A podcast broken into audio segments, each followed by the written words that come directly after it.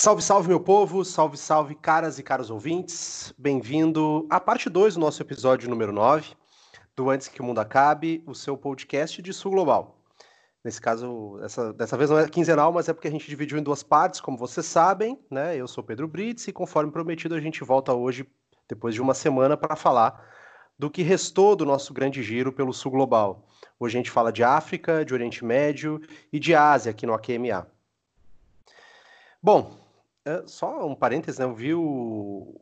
Vimos o filme, quer dizer, eu vi, e Bruna também, o filme Destacamento Five Bloods. Que filme excelente, o Spike Lee, tá, não decepciona, né? É, também vi um documentário sobre Mujica que também era muito bom. A gente viu um documentário sobre Mujica, mas agora não me recordo o nome. Depois espero que o pessoal me lembre aí. Mas queria saber do meu time, como é que estão? Giovana Zucato, como é que você está?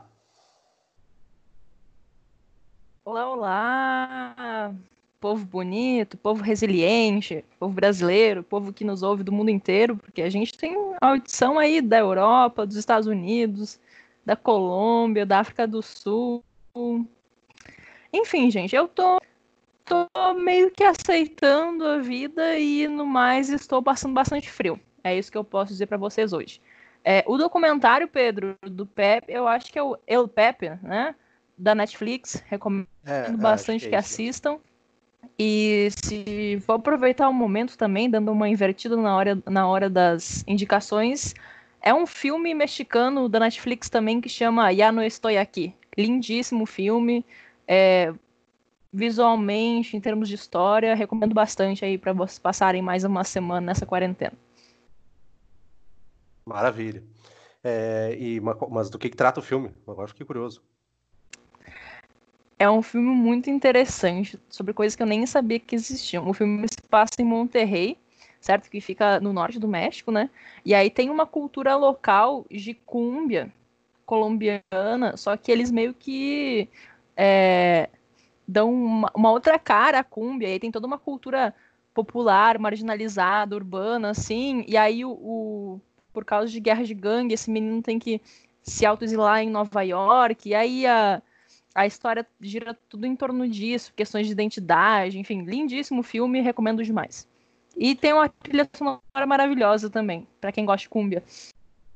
ótima dica, ótima dica. Vou, vou procurar também. E, bom, mas dando sequência aqui, como você está, arroba Bruna Jäger. Não sei onde também, porque a Bruna não tem Twitter, agora que eu lembrei, mas tudo bem. Verdade, ainda espero conseguir fazer esse Twitter ainda esse ano. Tudo vai depender do andamento da minha tese. Tudo bem, tô aqui seguindo, né? Tô acompanhando as notícias de reabertura, dessa reabertura totalmente infundada.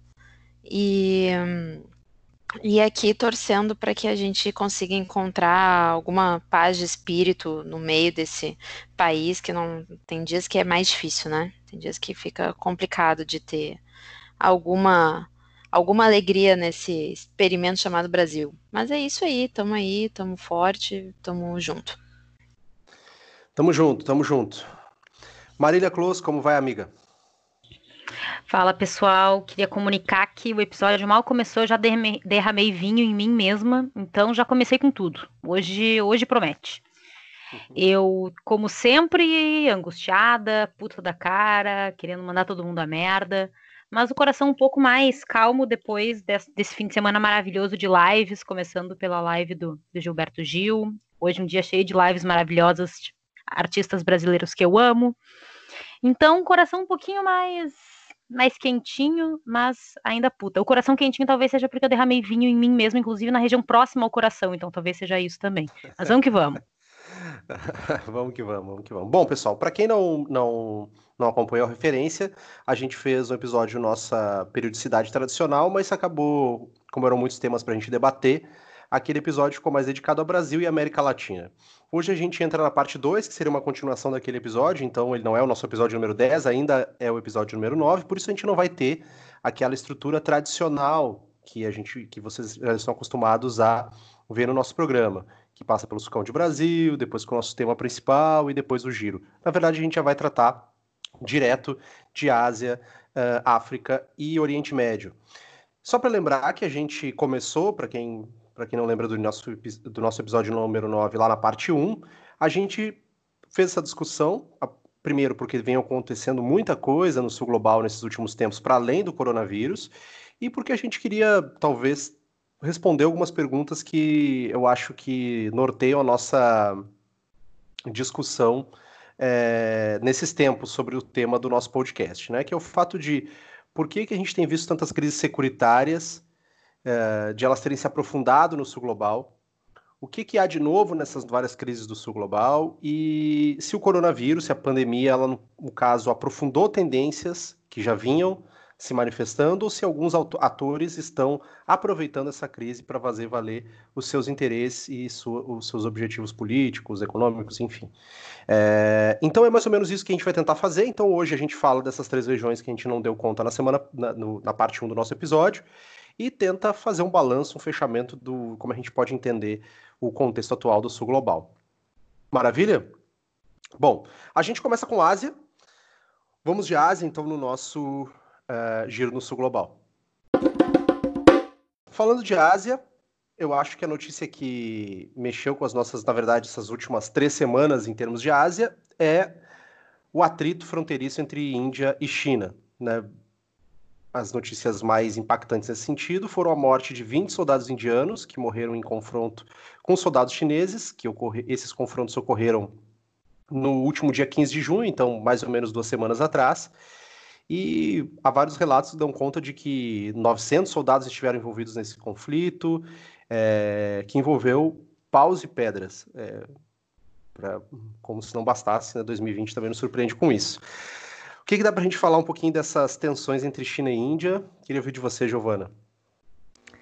Então, gente, é muito louco a gente olhar de fora e ver duas potências nucleares na trocação de soco, né?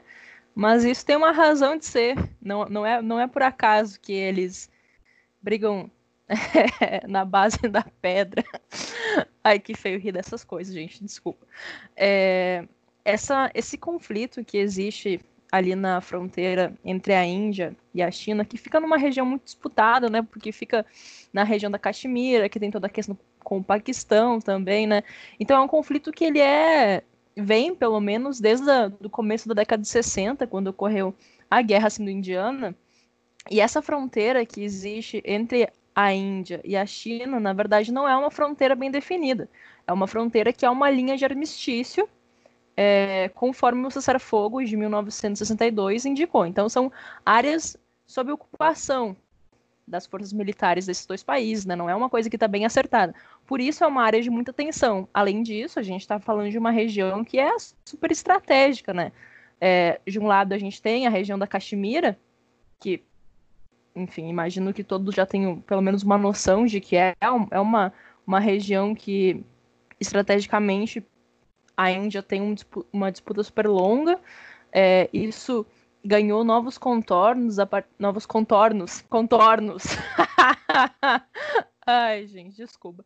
Novos contornos a partir do ano passado, porque era uma região que era uma região autônoma, e aí o Modi, num, num projeto dele de. que a gente pode dizer que é quase um projeto fascista, né? De supremacia hindu, quer transformar a região da Caxemira, que é uma região historicamente islâmica, no, é, numa região que passa a ser de maioria hindu, então ele tem reforçado muito a presença do governo, das forças do governo central da Índia naquela região. Além disso, deixou de ser uma região autônoma. Do outro lado, a gente tem uma passagem que é fundamental para a China porque liga Xinjiang ao, ao Tibete, também uma região muito disputada. Então, só por isso a gente já vê como como é bem estratégico para os dois países, né? Mas aí, como eu falei para vocês, em 62, os países assinaram um armistício, e a verdade é que a Índia tomou um pau da China nessa guerra.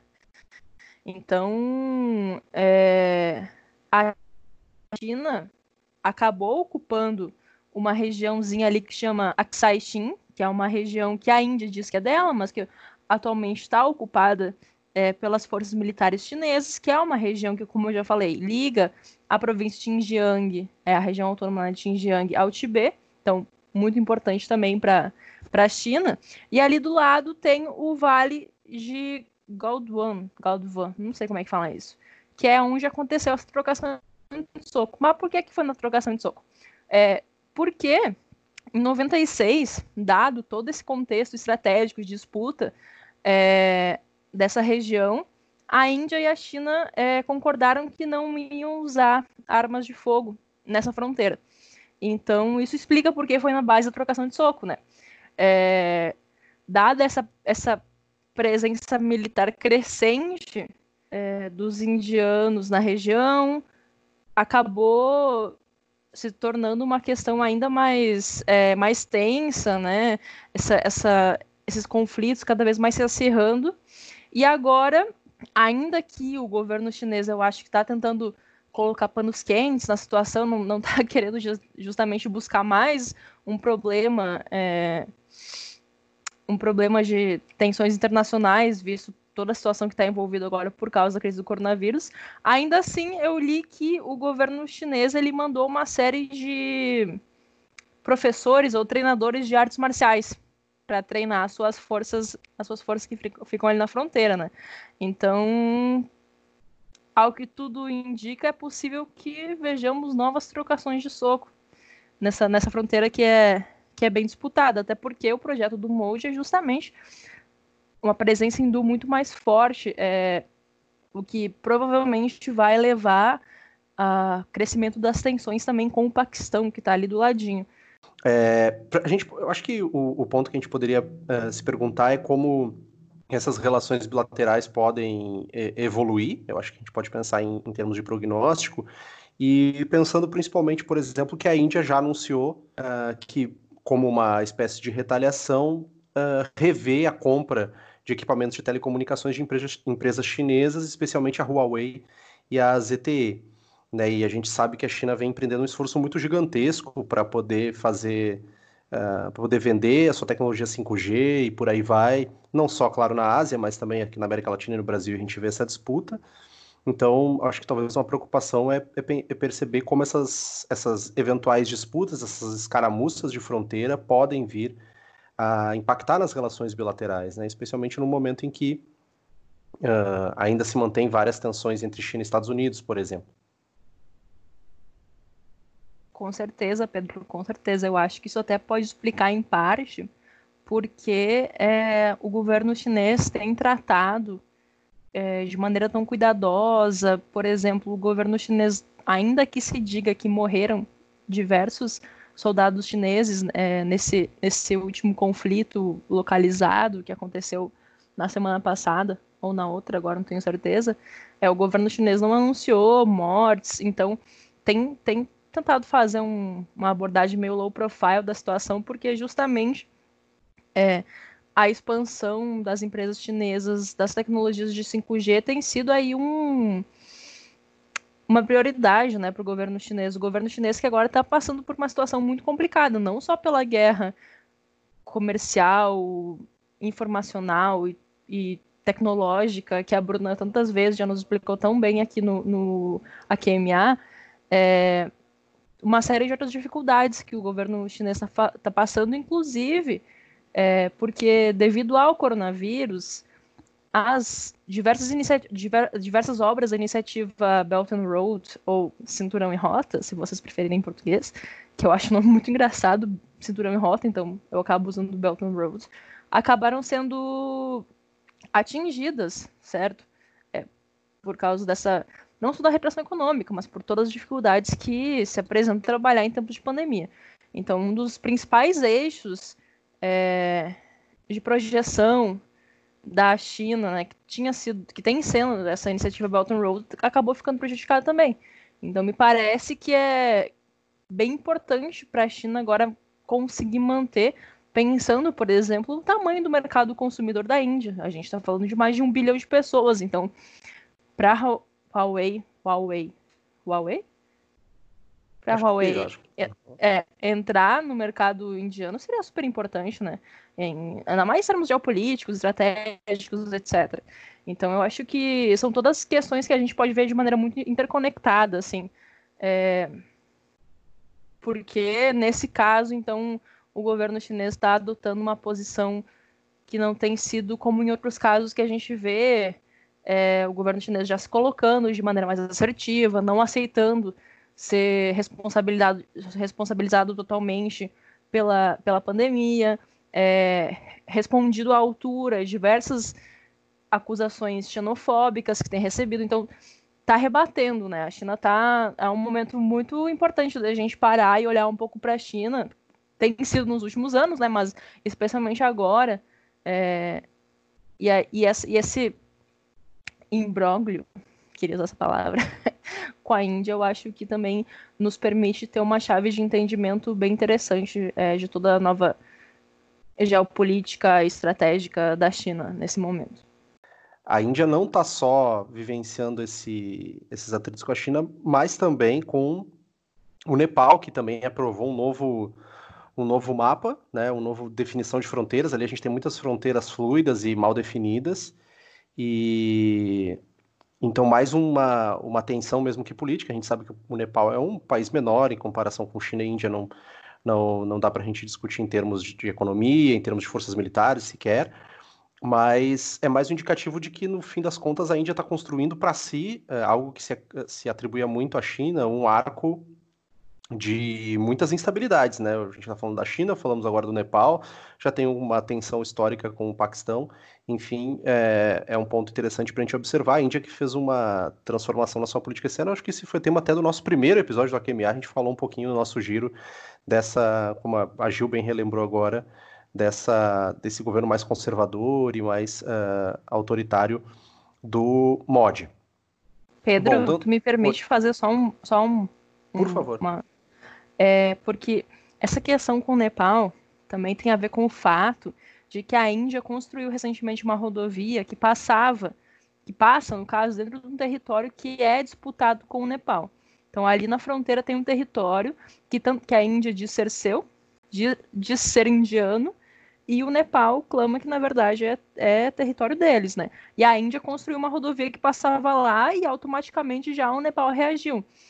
Então, também está dentro desse, desse contexto de disputa e presença é, desses dois países. Eu acho que esse é, é, a gente tem que pensar. Eu não sou especialista, mas é o, são alguns palpites que eu tenho que a gente tem que pensar essa política externa indiana que está sendo atualizada agora e que está sendo muito assertiva nessas questões, especialmente de fronteira, tem a ver também muito diretamente com essa política é, que a gente pode dizer interna, mas que não é somente interna, do molde de querer colocar um tipo de supremacia hindu, né? De, estar atacando as populações islâmicas, principalmente. É, toda aquela questão que a gente debateu no começo sobre os, é, a cidadania, certo? De estar privando pessoas de registro de cidadão, etc. Eu acho que a gente tem que pensar tudo isso numa numa chave mais ampla de uma política externa que está muito atrelada a um comportamento autoritário interno, que está atrelado também é, até iniciativas que a gente talvez seja arriscado dizer isso, talvez não seja, mas de alguma forma de supremacia étnica, né? Então, é, pensar essas coisas numa chave conjunta, reforço, não sou especialista no tema, é, mas acho que é uma chave interessante de se olhar também para isso. Não, perfeito, perfeito. Bom, dando sequência, vamos falar um pouquinho de Coreia do Norte, que volta e meia já, tive, já teve, tivemos episódio já sobre Coreia do Norte. A Coreia do Norte uh, prepara a campanha de propaganda contra o Sul, está preparando uma campanha para enviar panfletos através da fronteira, segundo a KCNA, a empresa estatal é, de televisão da Coreia do Norte. E no momento que a gente viu nesses últimos tempos um aumento da tensão entre os dois países, né? É... Interessante aqui, eu acho que, que, que a, da gente pensar um pouco né, como vem evoluindo essas relações, porque a gente vinha nos últimos dois anos de muita aproximação daquelas negociações históricas do Sul com o Norte, e agora a gente vê um momento onde a Coreia do Norte parece uh, endurecer o, o, discurso, né? Agora já voltou atrás, diz que talvez opções militares não vão ser uh, conduzidas, mas especialmente essa ideia de uma propaganda contra a Coreia do Sul, uh, bastante curiosa para quem não, não sabe disso, mas por muito tempo patrocinados ou pelo menos permitidos pelo governo sul-coreano eram enviados vários balões com panfletos falando mal do governo norte-coreano para dentro da Coreia do Norte, né, para que a população então pudesse ter acesso àqueles materiais e isso pudesse levar a algum tipo de revolta popular. E isso vem ocorrendo, inclusive, agora em 2020, não parou em nenhum momento, então, portanto, a Coreia do Norte agora decidiu reagir, não só endurecendo o discurso, mas avisando que também levaria a cabo uma campanha de propaganda contra o governo da Coreia do Sul, né, ou denunciando o governo da Coreia do Sul nesse sentido. É, a gente tinha, acho que vocês talvez tenham visto né, a explosão do escritório de, que existia, que é um escritório para negociações, um escritório conjunto entre Sul e Norte ali perto da fronteira em Kaesong, mas eu, eu fiquei pensando numa hipótese muito interessante para a gente pensar, né? Ligando com o nosso episódio número 5, para quem não viu e quiser voltar lá e, ouvir um pouco mais sobre Coreia do Norte. Mas é, se teve uma discussão toda sobre a saúde do Kim Jong-un. O Kim Jong-un uh, desapareceu por um bom tempo da, das lentes uh, da mídia, não se conseguia ter relatórios de onde ele estava. Depois ele reapareceu. Uh, aparentemente com alguns sinais que podiam indicar que ele tenha passado por algum tipo de tratamento médico, mas sem nenhuma certeza nesse sentido. Mas o fato é que desde então ele também não tem mantido o mesmo ritmo de aparições. E ao mesmo tempo, durante essa recente crise com o Sul, a, sua irmã vem ganhando muita força uh, política, né? Apareceu como uma líder. E é interessante pensar, e eu, eu, eu fiquei martelando isso muito na minha cabeça, confesso que não consegui parar para ler mais, do, tanto quanto eu gostaria sobre isso mas é o fato de que é uma tradição quando a gente tem algum nível de transição de poder na Coreia do Norte, mesmo que não seja uma transição, isso é uma hipótese bem, bem aleatória, tá, pessoal? Tô pensando assim, uma hipótese em último caso. Que ela, de certa forma, está fazendo uma demonstração de força, né, para se assegurar como uma líder importante, assim, né? E isso pode ser indicativo de várias coisas, que a gente não vai talvez conseguir dimensionar agora, mas que talvez a gente consiga entender esse processo daqui um ano, dois anos, o que tipo de uh, presença langariou disso uh, dentro do país, né? ou seja, que, que força política ela vem ganhando dentro do país e em que sentido essas demonstrações de força também não são parte de um processo maior de legitimá-la como uma eventual nova líder em caso de ausência do Kim Jong-un, né? ou mesmo que ele tenha não esteja por necessidades de saúde conseguindo uh, atender a todas as suas questões políticas. Acho que esse é um ponto bem interessante para a gente prestar atenção. É uma hipótese uh, que pode soar um pouco aleatória agora nesse momento, mas não me, não me causaria espanto se fosse esse o caso. Mas enfim, né, mas essas, esses jogos de, de, tensão e de extensionamento são bem, bem comuns na, na Península Coreana e a gente vai observar isso, acho que por um certo tempo ainda. Posso seguir aqui, Gil? Uhum. Não, eu só queria dizer que eu adoro é, a política externa não só política externa, mas principalmente política externa coreana, que ela é muito performática. Assim, os caras gostam de fazer uma performance. Então não é simplesmente, é, sei lá, fazer uma carta pública sobre a Coreia do Sul. Os caras vão lá e explodem um escritório. É, é teste de bomba nuclear é torto e direito. Enfim, é, uma, é um, se expressar pela performance, né? Eu, eu, acho muito incrível. Inclusive, daria um ótimo tema de pesquisa pensar essa dinâmica da, da performance enquanto uma prática, né? Sei lá, acho super interessante. Só isso que eu queria dizer mesmo. Mas seguimos, seguimos, seguimos. Seguimos, seguimos. Boa. Vamos descer um pouco, vamos para a Ásia Meridional. De... Vamos voltar, né? A gente estava na Índia, fomos até a Península Coreana e voltamos para falar de Afeganistão, onde a gente teve mais um ataque do Talibã que matou uh, agora uma dúzia de forças uh, de, de, de soldados das forças do governo afegão. É, e o governo afegão alegou que nesses, nesse último mês de junho, mais de 400 soldados afegãos uh, foram mortos e, ou feridos em todo o país uh, em virtude de ataques do Talibã. Né? E o Talibã que estava comprometido nas negociações com os Estados Unidos uh, em fevereiro ainda de 2020, é, num acordo que envolvia, por exemplo, a retirada de tropas internacionais. Enfim, a gente vê que depois de 19 anos da, da invasão americana ao Afeganistão, a gente está longe ainda de chegar numa estabilidade. É, e que foi apontado é que pegando o número de ataques e o número, o número de mortes que resultaram desses ataques do Talibã foi a semana mais mais mortal, né? A, semana com o maior número de mortes desde que começou a guerra há 19 anos. Então, só para a gente ter uma dimensão assim de como está uma situação tensa. O Talibã está negando esses ataques, né? O Talibã está se colocando numa posição de estar mais comprometido com o acordo de paz que foi feito com os Estados Unidos, mas o que parece é que, com a retirada é, crescente dos soldados norte-americanos do território do Afeganistão, muito decorrente desse acordo que foi firmado em fevereiro, eu acho que me, me parece, né, ou os analistas estão pontuando que o Talibã está tentando é, ocupar esse espaço. Ao mesmo tempo, está em jogo agora as negociações para o acordo de paz entre o governo afegão e o Talibã. Então, é toda uma situação muito complicada que está se desenhando aí.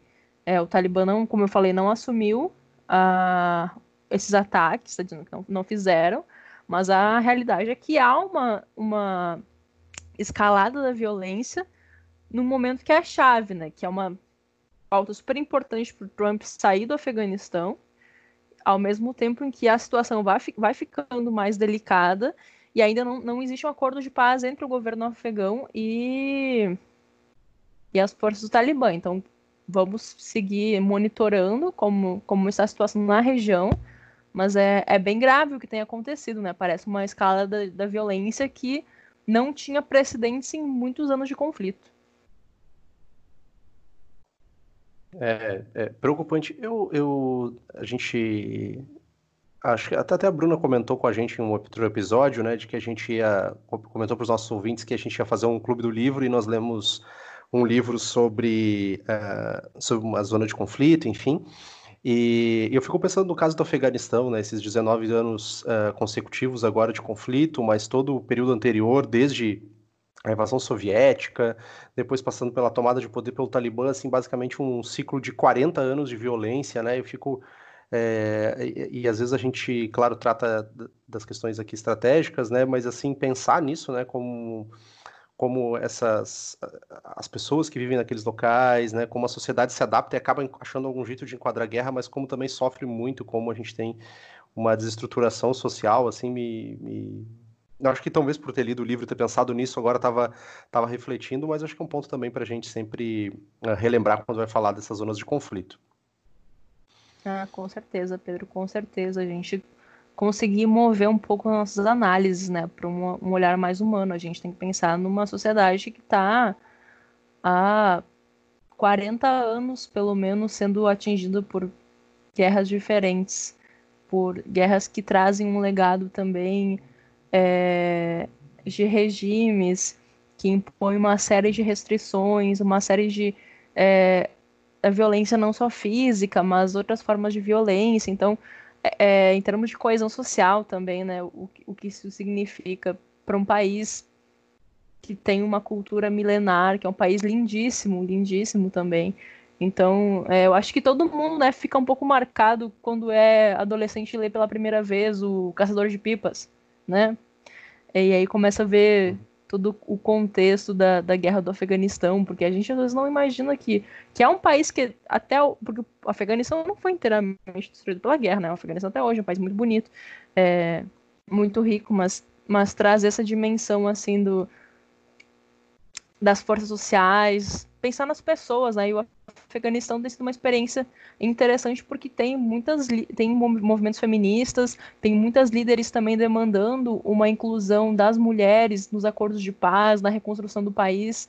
É, é um país que está recebendo muito investimento estrangeiro também, porque tem muitas empresas interessadas, é, principalmente em recursos energéticos, enfim, tem uma série de questões que é, é interessante a gente olhar, pensar muito mais para muito além dessa, dessa narrativa da guerra ao terror, da guerra do Afeganistão, trazer essas coisas em, em consideração e pensar quais são os, é, os resultantes sociais daí também. Eu acho que é um exercício importante. Com certeza. Bom, claro que, como vocês já conhecem o AQMA, sabe que o nosso objetivo não é esgotar todas as notícias e a gente poderia, claro, trazer mais notícias, mas acho que o que a gente trouxe de Ásia Oriental, na verdade Ásia Meridional e, e Leste Asiático, já dá para ter uma dimensão dos principais pontos que estão é, pautando a região nesse momento. Vamos para o Oriente Médio, vamos seguindo o nosso, vindo mais para perto do Brasil, vamos para o Oriente Médio. Uh, vamos falar um pouquinho de Egito, na verdade está ali naquela no grande Oriente Médio, no, apesar de ser pertencente ao norte da África. No Egito, o presidente El-Sisi, não sei se assim se pronuncia, qualquer coisa me corrijam aí, do Egito ordenou que o exército esteja pronto para missões de exterior. Né? As declarações do presidente El-Sisi aparecem quando ele visitou uma base aérea em meio às tensões crescentes uh, que, na Líbia, né, em virtude da presença turca na Líbia. O que, que dá para a gente falar dessa situação? A Líbia enfim, vive um conflito que se estende desde a derrubada do Gaddafi e parece que a gente está numa nova fase, entrando num novo capítulo dessas tensões. Bom, só antes de comentar sobre isso, queria. É, eu vou ter que comentar sobre o Caçador de Pipas, desculpem, porque quando a Gil falou, até comecei a rir Por favor, aqui. Esse livro é muito traumático para mim. Esse livro é muito definidor do que eu gosto e do que eu não gosto de ler.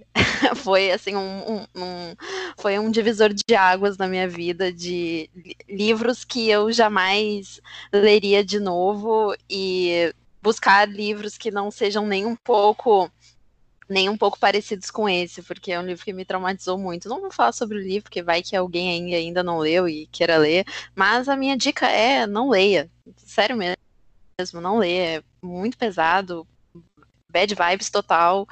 E enfim, não. Mas, eu, não, eu, eu odeio livro, né? esse livro. Eu odeio esse livro, ele me traumatizou demais. Eu não sei se foi pela idade que eu tinha quando eu li, porque, sei lá, eu devia ter o quê? 11 anos, 12. Talvez tenha sido um, então, um bad timing. Foi. um momento pra ter... e, e outro livro que eu não recomendo que vocês leiam juntamente com esse é Marley e Eu. Bah, que livro pesado também, né? Eles estão assim no mesmo nível de ser pesado. Né? Eu acho que eu chorei em ambos a, na, a mesma quantidade de lágrimas, assim. Então, não leiam também Marley e eu. Se, tal, talvez to, todo mundo já tenha lido, mas se tu não leu ainda, não lê. Nem o Caçador de Pipas. É que qualquer um que. Marley e eu, eu só vi o filme. Não vou ah, ler o livro, bom. mas Caçador de Pipas pode ler, gente, tá? É um ótimo livro. Tô brincando, pessoal. Nem tanto. Nem tanto, mas tudo bem, já que eu fui, fui vetada aqui de falar a minha opinião sobre o livro e de dar recomendações de não leiam. Enfim. Ninguém te vetou, cara. Você literalmente acabou de dar essa recomendação. É a sessão que não ler. É, a sessão que. Eu acho que falta isso, né? Mais na, na, nas mídias. O que não ler. Eu sou veementemente contra a proposta da Bruna. a sessão o que não lê. O que não bem, vamos que vamos. O que não ver, o que não ouvir. Nossa, eu queria muito. Inclusive, fica a ideia aí de podcast aí para os podcasters de plantão que estão nos ouvindo, de criar este podcast de não recomendações. Isso me pouparia muitos, muitas decepções, tipo filme Clique, do Adam Sandler, né? O que mais que é uma grande decepção? Enfim. Clique é, é, muito bom, cara. Como assim? Esse, esse, filme é uma mentira, é um só por isso. Filme. Não, esse filme ele é, ele é. Eu saí do, do. Não lembro se eu vi no cinema, se eu vi em casa, enfim, mas eu queria o meu dinheiro de volta. Porque tem o Adam Sandler na capa. A, o trailer é super engraçado chega lá para ver o filme é um show de drama e choradeira e desgraceira. Eu, eu tenho um verdadeiro pavor desse filme e, e por ele ter me enganado. Provavelmente vi no cinema, então eu nem tive a opção de, de parar de assistir. E aí, vá, não. Não, não dá. Eu vou, eu vou criar ouvintes, esse podcast. Eu vou criar. Só para os nossos ouvintes saberem, é um drama muito grande nesse podcast que os nossos podcasters eles têm go gostos, gostos radicalmente opostos. Eles têm gostos completamente opostos. Então, assim, se a Bruna recomenda que uma coisa não deve ser vista, imediatamente eu vou vê-la. Porque a gente é 100% oposto. Então, enfim, talvez seja até um debate interessante, né, Bruna? A gente, uma recomenda e outra desrecomenda. Nossa, pontos fortes, pontos fracos. A Maria recomenda automaticamente, a Bruna não vai ver. Nossa, não com certeza, com certeza. Inclusive é muito útil para mim, assim. As recomendações da Marília são um guia para mim. digo mesmo. para não mesmo. perder tempo, para nem perder tempo. Um dia a gente vai fazer um episódio só sobre isso, Bruna. Nossos gostos para filmes. Tá bom, eu sugiro, na verdade, a criação de um podcast para isso, do, do não, não, veja, não assista. Ai, muito bom. Muito bom. Mas então tá, né? Vamos falar aí de do que importa, né? Falar aí um pouquinho de Oriente Médio. Eu acho que é, é, é, útil assim a gente trazer essa discussão, porque eu sinto que é uma região muito pouco uh, muito pouco estudada e explorada pela, pela, pela mídia tradicional, assim, né? Eu até procurei reportagens em sites mais comuns, assim, do nosso dia a dia enquanto brasileiros, assim, tipo G1 e tal, a Folha, e eu me dei conta que a maior parte deles não, quase não tratam assim sobre as disputas no Oriente Médio e sobre e sobre as maiores tensões na região. Eu acho que eu não sei se vocês acham isso. Eu acho que a gente tem um distanciamento assim. É, não só cultural, mas um distanciamento meio que a gente cria uma barreira com o que está acontecendo lá. Eu não sei se é por ser tanta desgraça que a gente meio que cria uma barreira assim de, nossa, é muito complexo, muito difícil, não, não prefiro nem saber, assim, naqueles casos que a ignorância é uma benção. Então, é sempre bom a gente entender o que está acontecendo, até porque é uma região que, assim, é, parecido com o que está acontecendo é, na Ásia, que a Gil falou, uh, é uma região que está acontecendo muita treta, que está acontecendo muitas questões no, no, em toda a região e que é, não são por causa do coronavírus. Né? Então, é, o mundo, as relações internacionais continuam existindo além do coronavírus. Né? Isso é uma coisa legal da gente pensar. É, Marília, o que que tu ia falar aí? Fala aí. É, rapidinho, uma coisa que eu fico pensando sobre isso, sobre esse distanciamento que talvez os meios de comunicação mais tradicionais coloquem com relação ao Oriente Médio, tem traços muito muito racistas, assim, muito orientalistas, né? Que sempre constroem os fenômenos políticos do Oriente Médio, mas também da Ásia e também da África, sempre como ah, muita guerra, muita disputa, muito sangue, sempre imputando graus de irracionalidade a esses atores políticos, assim, que não tem nada a ver, né? Que são lá acontecem conflitos políticos pelos mesmos as, com as mesmas disputas que acontecem aqui, né? Por recursos, por poder, enfim. E a impressão que eu tenho é que sempre é tratado dessa forma, assim, não, os conflitos no Oriente Médio, ah, lá tem muito petróleo, aí dá muito problema, muita guerra, né? E nada a ver. É, tipo, é, são disputas políticas parecidas com as nossas, né? Assim como tudo que a América Latina, que não é Brasil, mas também Brasil, é corrupção e pobreza. Ah, então a América Latina é muita corrupção, muita pobreza, né? Povos indígenas, e aí essas são as Enquanto isso, a gente tem que ficar lendo matérias de França exportando queijo para a Alemanha, sei lá, esse tipo de coisa que é pautado, sabe? Então é, é bem revoltante. Que no, no caso do Oriente Médio, por ser uma região tão disputada, assim, entre grandes potências, que eu acho que os meios de comunicação, pela ignorância e falta de conhecimento acerca da região, tem um pouco de medo, sabe? De acabar fazendo uma matéria, uma reportagem que acaba, que acaba induzindo uma perspectiva, entendeu? Que possa é, desagradar alguma grande potencialhada brasileira, assim, no caso dos Estados Unidos. Então, acho que também tem um pouco a ver com isso, assim, por ser uma região tão tensa, eu acho que os meios de comunicação tradicionais, tipo, ah, não, melhor nem a gente nem falar muito sobre isso, porque vai que a gente fala uma merda, vai que a gente toca no ponto errado, e aí isso a, a gente acaba se queimando em relação às potências do centro, né? Então, acho que tam, além das coisas que vocês falaram, acho que tem a ver com isso também.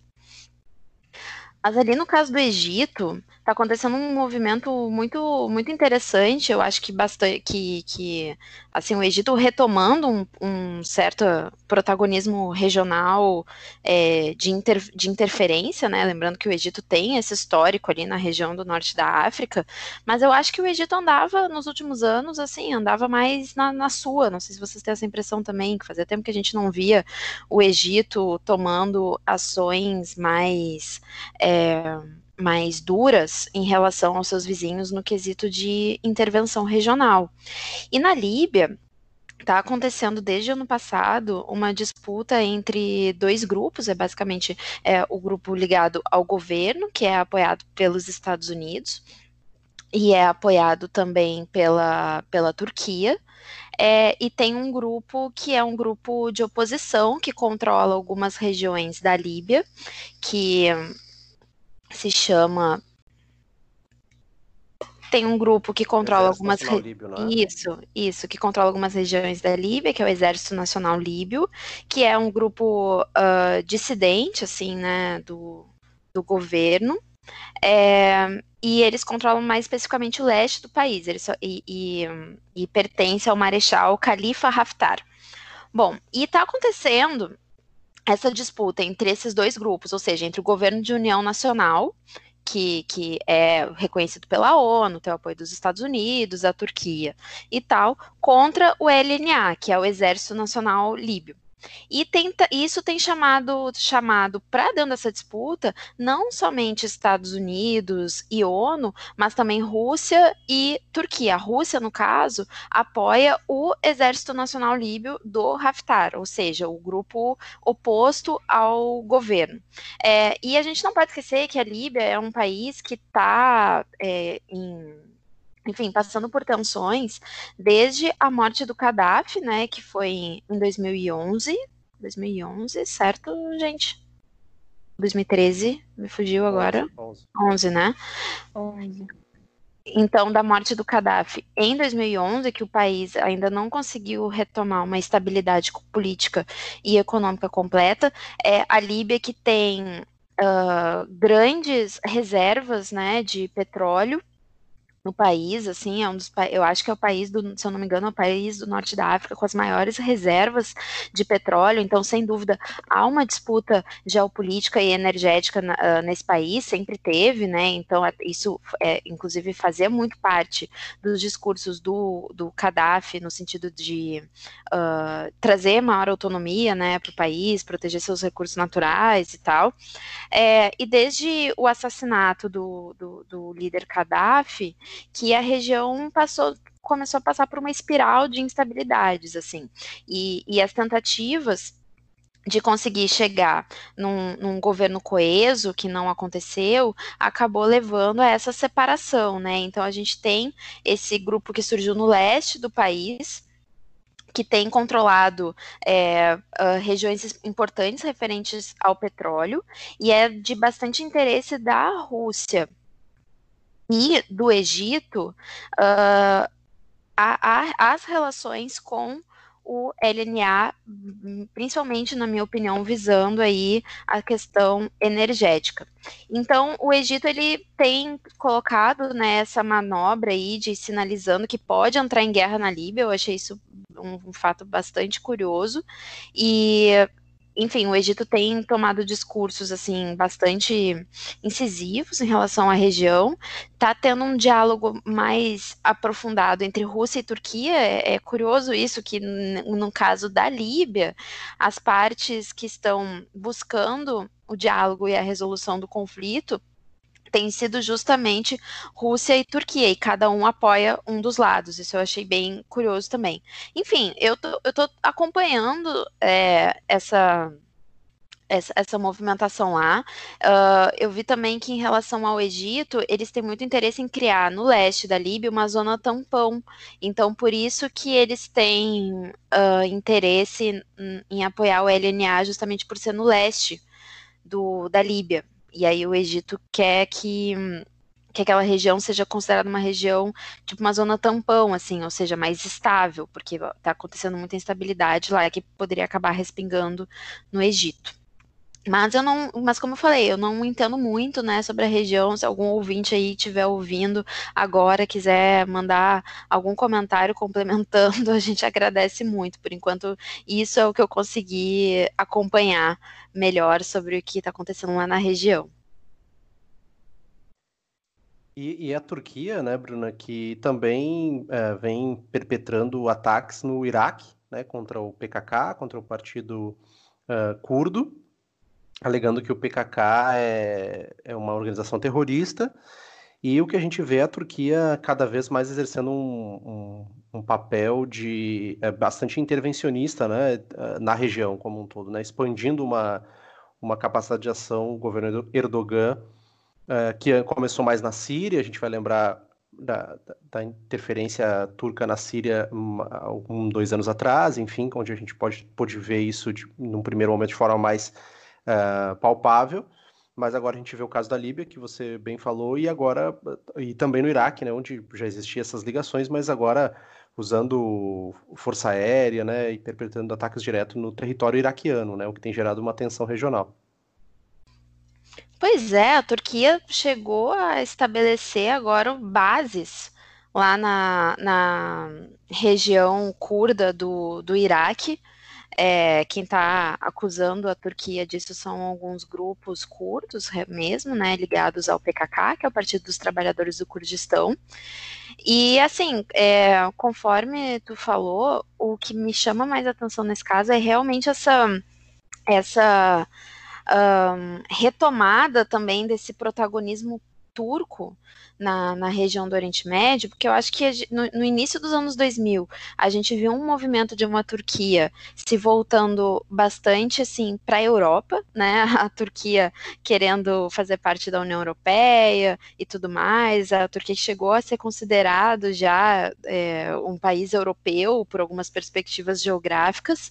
E aí, conforme foi passando os anos 2000 e a gente tem crise do euro devido à crise de 2008 e tudo mais, a Turquia se afastou completamente dessa ideia de se Uh, anexar à União Europeia, né? Então, na verdade, a Turquia começou a rivalizar, inclusive, né, com muitas potências europeias, e a Turquia tem se voltado mais para o seu lado do Oriente Médio, né? Para o seu lado oriental. E e a Turquia, que sem dúvida é uma das maiores potências regionais ali da região, que se envolveu em diversas disputas, tanto em relação ao Irã, quanto à Arábia Saudita, é, e agora em relação ao Iraque, e, e, e aí me chamou muita atenção disso, que a Turquia ela parece que ela está em várias guerras, em várias frentes diferentes, né?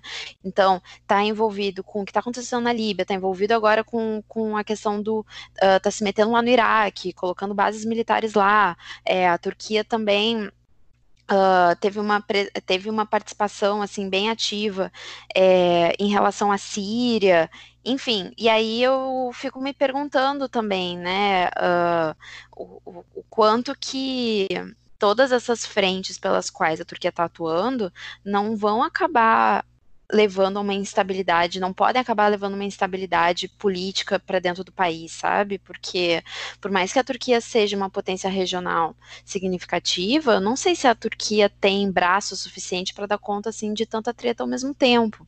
É, e, e, e, no caso ali da Líbia, como a gente falou, eles estão num, num eles estão numa posição oposta à Rússia, né? No caso ali do Iraque, eu acho, eu imagino que a Rússia nem esteja querendo se meter muito aí nesse, nesse assunto aí relacionado aos curdos. Não sei o que, que vocês sabem sobre isso.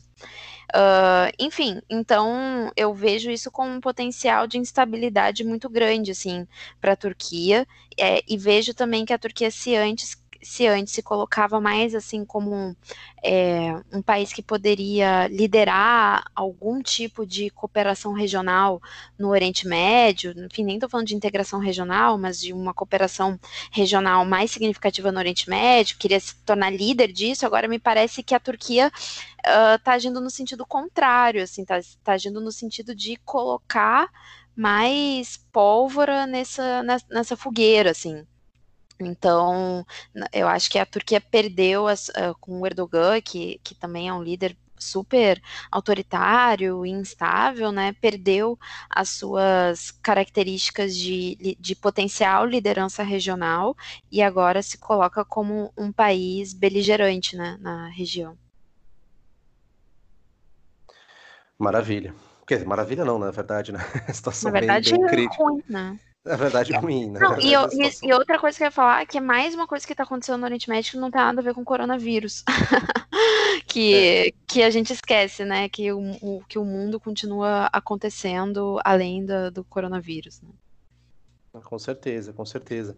E, e, e ainda no Oriente Médio, uh, tivemos a notícia, mais ou menos ali por volta do dia 17 de junho, o primeiro-ministro israelense Benjamin Netanyahu Bibi apresentou seus planos de finalmente anexar a Cisjordânia ilegalmente ocupada é, e a, apresentou os parceiros de coalizão e ao ministro da Defesa, o Benny Gantz, né, segundo relatos da mídia, é, segundo relatos da mídia.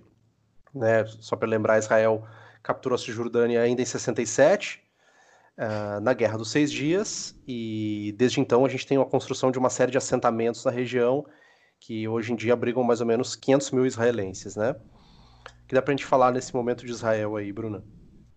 Olha, é, na minha percepção, o Netanyahu ele está com pressa em relação a essa questão da Cisjordânia uh, devido à possível não reeleição do Trump. Né? Então, é, é, é, a pressa em assegurar o controle sobre a região da Cisjordânia, enquanto ainda há apoio oficial por parte do, dos Estados Unidos. Claro que é importante lembrar também que a União Europeia é também um, um parceiro importante de Israel nessa empreitada, mas os Estados Unidos sendo seu principal apoiador, em relação ali a, a, a, região, né? A gente já teve o Trump autorizando isso. Todos os outros países do Conselho de Segurança votaram contra, mas os Estados Unidos foram o único país que votou a favor e mais uma vez vai acontecer uma guerra ilegal, né? Parecido com o que foi lá a invasão ao Iraque. Isso está acontecendo agora porque é ilegal do ponto de vista da ONU, mas ainda assim a União Europeia não, não mexeu um dedo.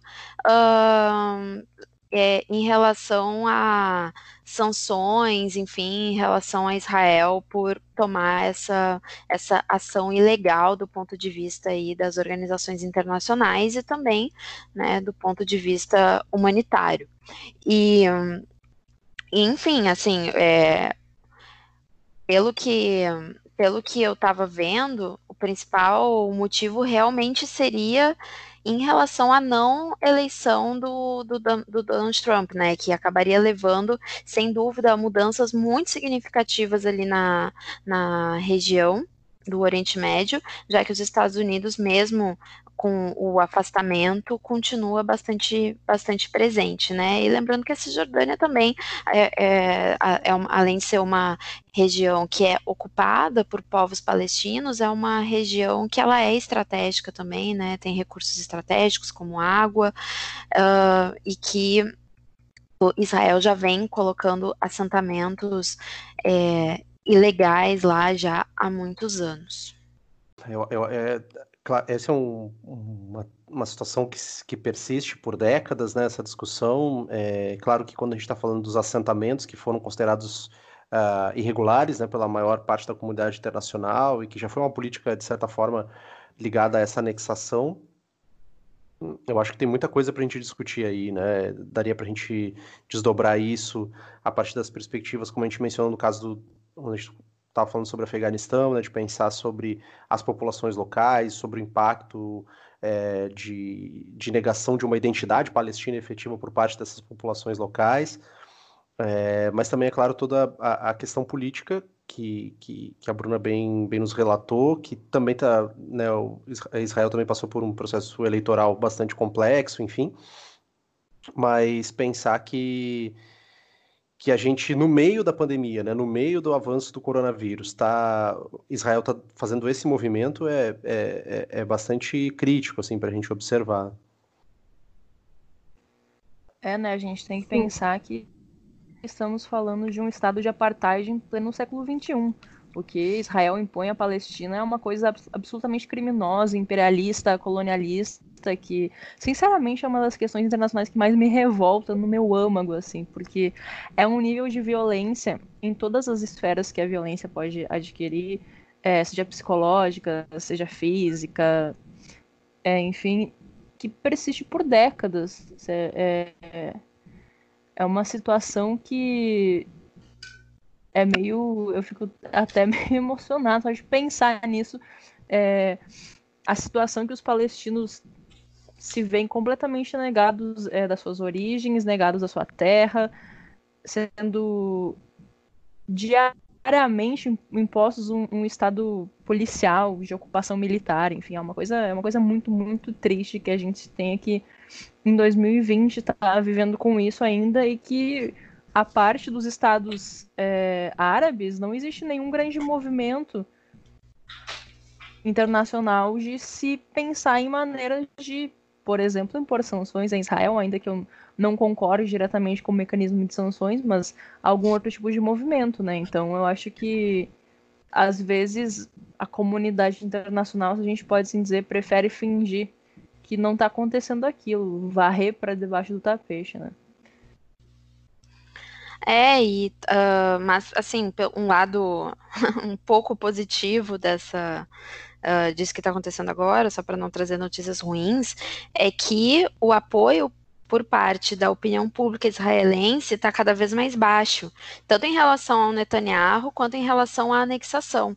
Menos da metade da população é, apoia a anexação e ele, a, a, maior parte da opinião pública tem medo tanto em que isso possa, na verdade é uma perspectiva bem egoísta na, por parte deles, assim, não é porque eles estejam realmente tenham algum sentimento de benevolência em relação aos palestinos, mas é porque eles têm medo que isso possa piorar a, a questão da pandemia do, do, do, Covid e também em relação a uma nova onda de violência no país, assim.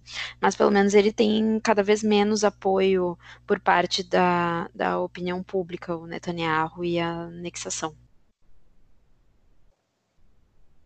É, e sofreu. O Netanyahu vem sofrendo acusações de corrupção, tem toda uma preocupação dele de eventualmente não ser preso, esse tipo de, de questão. É, e eu achei interessante que você trouxe, Bruna, de dessa questão de, de do, do, apoio ou não à anexação, assim, para a gente também, uh, eu acho que é um ponto importante, a gente sempre traz aqui, eu, pelo menos é um esforço que eu vejo que todos uh, fazemos no AQMA, que é de tentar não tornar os países um bloco, né, um bloco uníssono, assim, porque eventualmente, é claro, tem, tem disputa política também, é, tem, tem uh, outras perspectivas uh, de como encarar essa relação com a Palestina e de Israel com o mundo, enfim, é importante que a gente também traga esses pontos.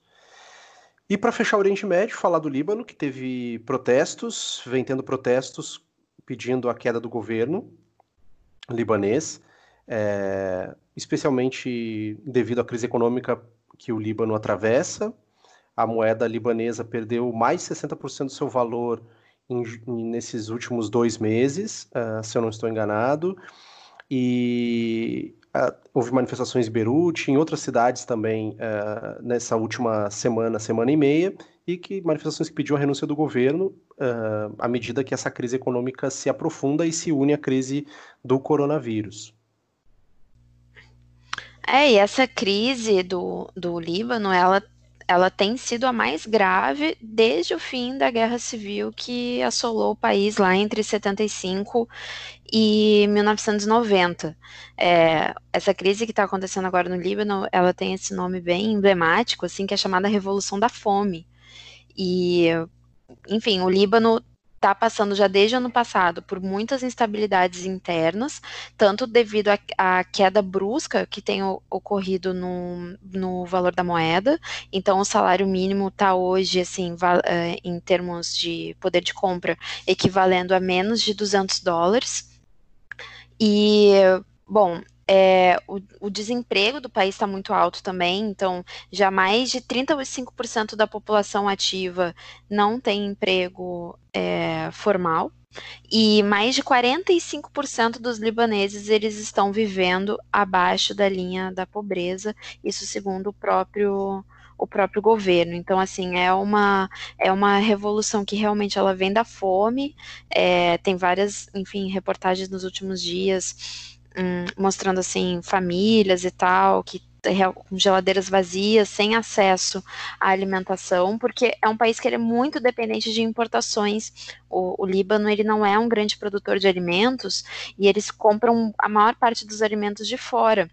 Só que como a moeda desvalorizou muito, isso fez os preços dos alimentos subirem a preços impagáveis, assim. Então, uh, isso aumentou muito, né, a, a, pobreza e a pobreza extrema no país. E, enfim, a, a, situação é de bastante precariedade, o que acabou se somando agora à crise do coronavírus, né, que torna todas, que aprofunda todas as crises. E isso tem levado a uma, situa a uma situação de intensas tensões e protestos no país queimando pneu, queimando carro, enfim, né? Então, assim, uh, eu falei ali que hoje o salário é, o salário é, mínimo da, da, do Líbano valia é, menos de 200 dólares, mas eu falei errado. Na verdade, é um milhão de libras libanesas vale menos de 200 dólares. Eu não sei o valor do salário mínimo.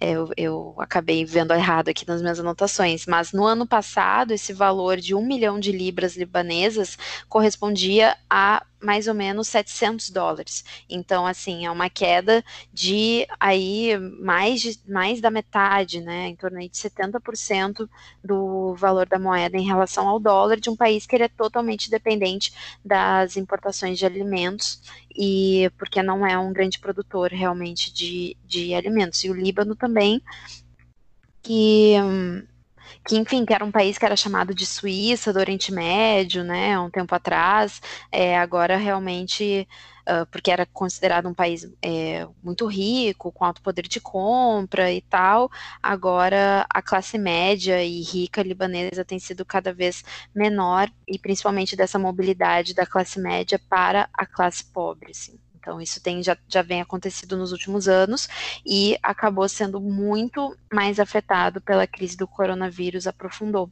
esse processo. E, Bruna, é só para te ajudar aí né, na, na questão do salário mínimo, é, é cerca de. Tem que fazer os cálculos agora, mas é cerca de 675 mil libras libanesas. Deve, se um milhão dá quantos mil do, quantos Set... dólares? dá 700 dólares. É, um então, milhão. Então é 600 e quanto? 675? Isso. Então isso dá em torno de 4, é, 470 é, dólares. 470 Aí. dólares. Isso é. antes, é. né? Isso ano passado. Então agora isso vai estar tá valendo, sei lá, é, é, agora deve ser o equivalente a, a sei lá, 100 dólares. Sim. É. Mais ou menos. Deve ser mais ou menos isso agora, o salário mínimo. Um impacto bem significativo, né, na, na condição de vida, pensando nisso que você mencionou, da, da questão dos alimentos importados e por aí vai. Isso. Isso. Fechamos o Oriente Médio, então. Vamos para a nossa última parte do nosso girão e fechar nosso episódio 9, o mais longo da nossa história. Vamos para a África. É, começamos com a notícia de que o.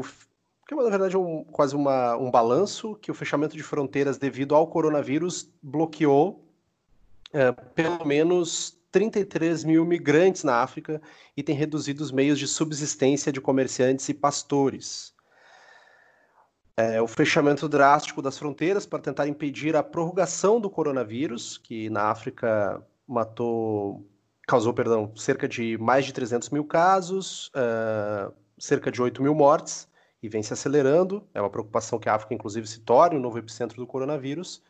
Uh, tem impactado nesses movimentos migratórios que são tradicionais nessa região. Bom, gente, acho que algumas coisas têm que ser pontuadas quando a gente fala no, no que significa o fechamento de fronteiras no continente africano, né? Em primeiro lugar, o que grande parte dos meios de comunicação africanos estão falando com relação a isso, né? Desse fechamento de, de fronteiras, do que corresponde a, a quase 80% dos 54 países africanos. Eu perdi o número exato aqui de países africanos que fecharam completamente suas fronteiras, mas é em torno de 80% é que, como o Pedro falou, está tendo impactos muito significativos, não só no, no status quo da economia do, do continente, mas também porque para 2020 estava prevista a implementação de uma série de novos acordos de livre comércio no uh, intracontinental, né? Então, isso não só causou problemas no, no status quo, mas nas expectativas econômicas do que iria significar o crescimento econômico da África em 2020. E acho que tem outros elementos também mais uh, das consequências humanitárias né, do, do, fechamento das fronteiras. Porque a impressão que eu tenho é que quando a gente pensa migrações no, uh, no mundo hoje, sempre vem na cabeça para gente as crises migratórias e o fluxo de pessoas africanas para a Europa, para Europa, por exemplo. Mas às vezes a gente perde a dimensão de que a maior quantidade de, de de fluxo migratório acontece sul-sul, né? No caso africano, intracontinentalmente ou da África, sobretudo do chifre da África, para o Oriente Médio. Então, é, é, isso teve um, um, impacto muito significativo, porque a maior parte dessa, desse fluxo migratório é laboral. Então, a, as condições econômicas africanas dependem muito de imigrantes, dependem muito da migração, porque quem migra no continente africano migra dentro do continente e é sobretudo pessoas jovens para trabalhar. Então isso está tendo uh, mais uma vez, né, as condições econômicas são na circulação de produtos e, e de dinheiro, as condições, os impactos da economia são em expectativas futuras para a economia africana e também nas condições de trabalho em função da diminuição do, do fluxo de mobilidade humana laboral, né? E isso é muito significativo.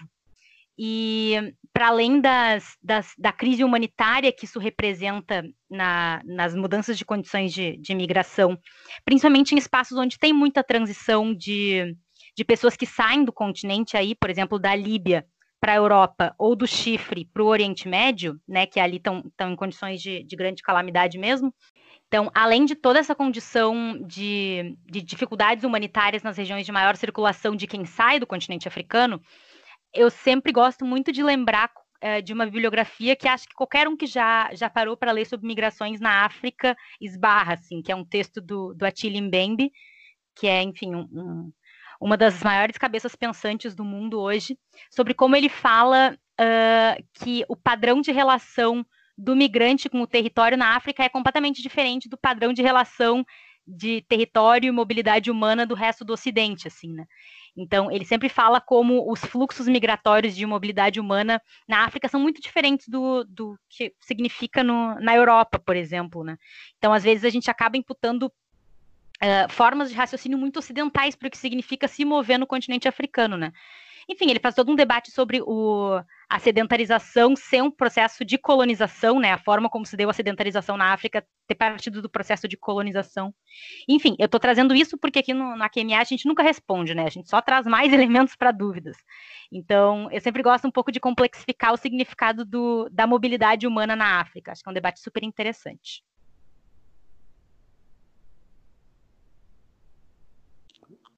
Não, ótimo, ótimo, porque acho que vou até uh, certa feita na, na, na vida na vida acadêmica eu, eu dei uma disciplina de, de estudos regionais de África e lembro, Marília, que você me indicou textos ótimos, inclusive, sobre isso, né? Sobre como se deu o processo de formação, sobre como se deu a relação de uso da terra, é, antes do processo de colonização e como a colonização mudou tudo isso de uma forma abrupta e levou para outras estruturas de construção social e política que, uh, que foram muito importadas uh, e que, portanto, não, não tinham uma organicidade dentro da, da estrutura social daquela, daquele, daquelas populações.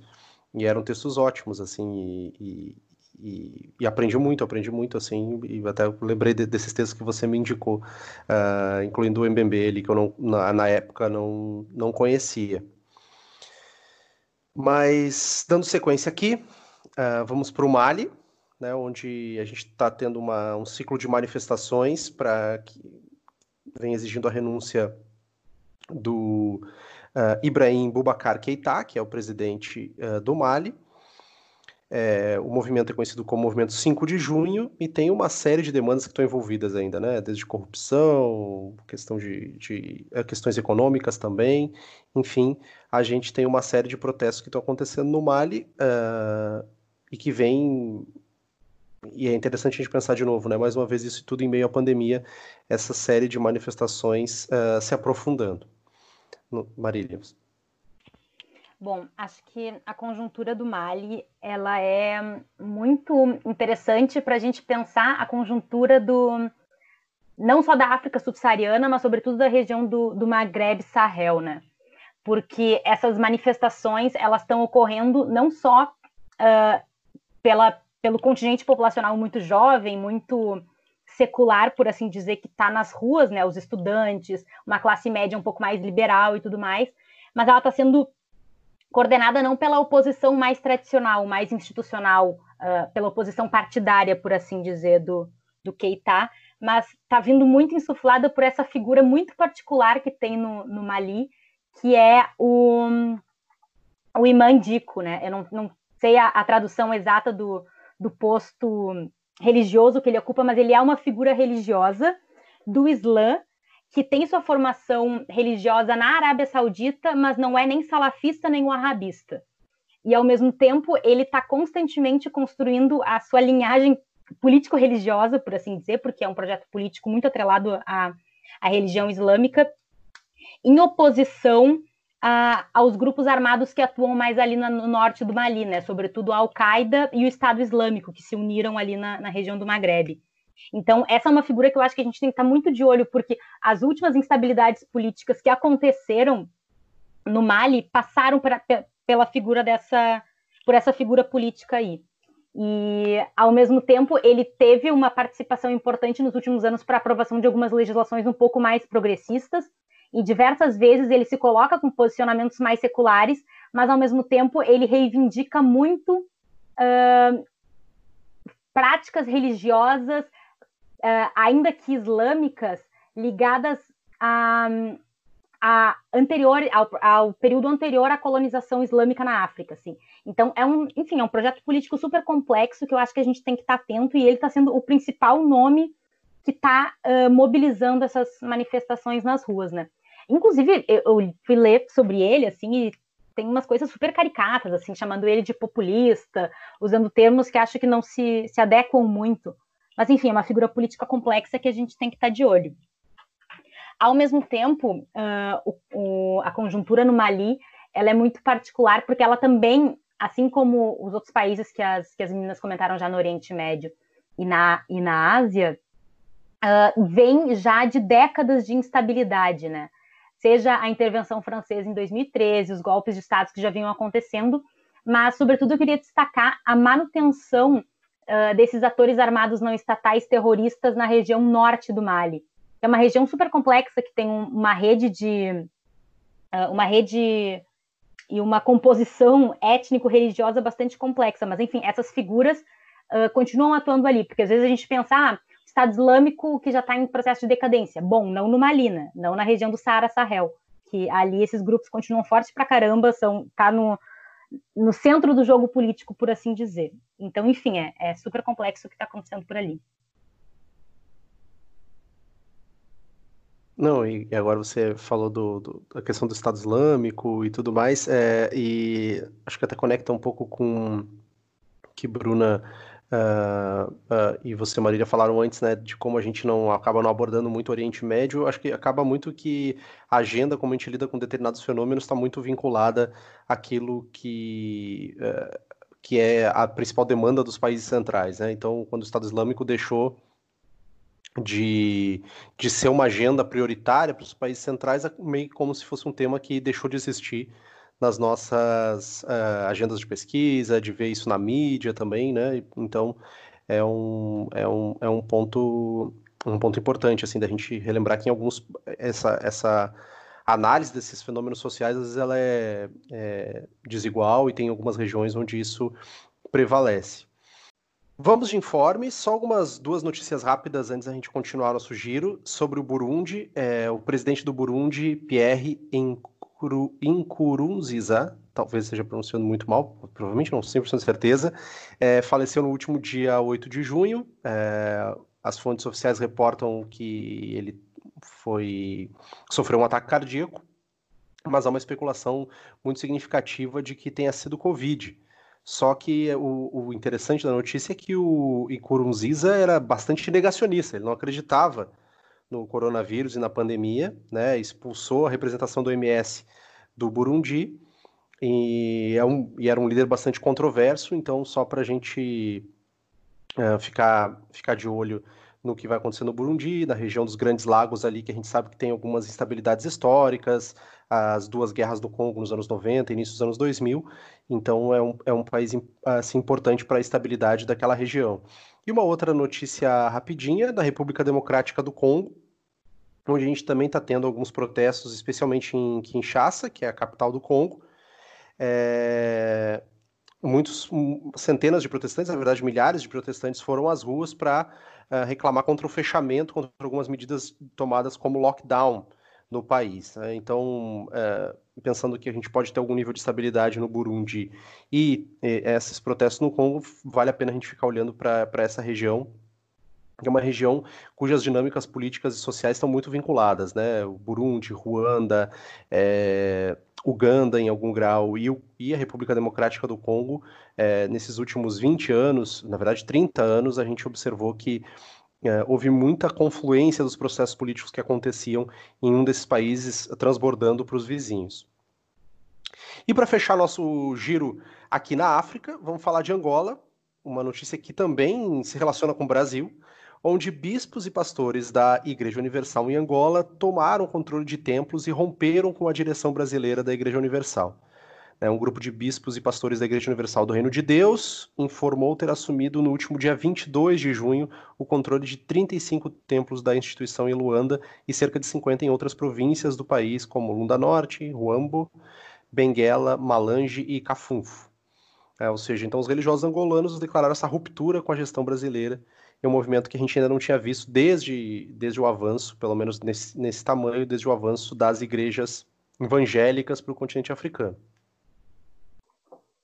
Bom, esse é um assunto que, na minha avaliação, é super complexo, assim. Porque, em primeiro lugar, ele não é ele não é novo, né? Esse movimento que, que o Estado angolano fez não é um movimento novo, porque isso já vinha acontecendo há alguns anos. Porque a presença de, de igrejas neopentecostais brasileiras no continente africano, sobretudo em Angola, que é um país com quem o Brasil tem uma relação muito, muito grande, ah, já vinha acontecendo desde os anos 90 que foi, acho que foi 92, salvo engano, que, que chegou lá. Ou seja, desde antes da Guerra Civil Angolana ter terminado, né? Que terminou em 2002. Então, é, é um ponto super complexo, porque desde então elas viraram verdadeiras multinacionais, assim. A quantidade de templos, por exemplo, que a Igreja Universal do Reino de Deus tinha dentro do... tem dentro de Angola ainda, né? É muito grande, assim, chega quase nos 300 templos. Então, é, Antes de mais nada, é importante é, ter isso em mente. Assim, são potências verdadeiras no continente africano, o que uh, a Igreja Universal de Reino de Deus e outras igrejas neopentecostais significam. E é uma história super, uh, super dramática, assim, porque as acusações que fizeram essa última movimentação acontecer envolvem não só escândalos de corrupção muito grandes, mas uh, a realização de vasectomias forçadas por parte de uh, lideranças religiosas africanas, né? Ou seja, essas operações forçadas aconteceram em angolanos por parte de brasileiros.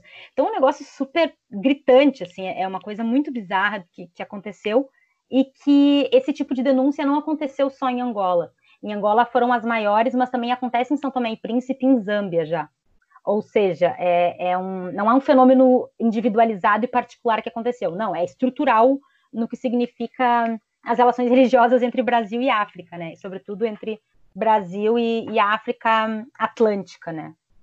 Então, acho que é importante pontuar isso porque esse é um fenômeno que é muito marcante assim para as relações Brasil-Angola, porque Brasil e Angola, é, como eu disse, são países que têm relações muito estratégicas, né? Não são só relações intensas e históricas, porque o Brasil teve um papel muito grande no reconhecimento, por exemplo, do governo do MPLA depois da, do, da, durante a Guerra Civil, né, depois da independência.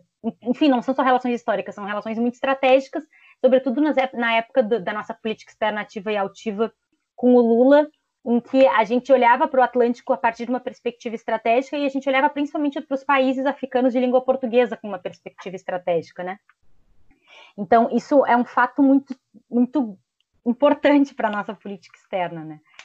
E acho que traz dentro de si não só a dimensão do, do neopentecostalismo, né, a sua, o seu poder enquanto, enquanto instituição, mas também o, o quanto de, de racismo que pode estar inserido nessa nossa política externa com a África, né? Porque uh, além dessas denúncias de corrupção e de vasectomias forçadas, foi muito apareceu muito nas denúncias também casos de racismo por parte dos pastores portugueses.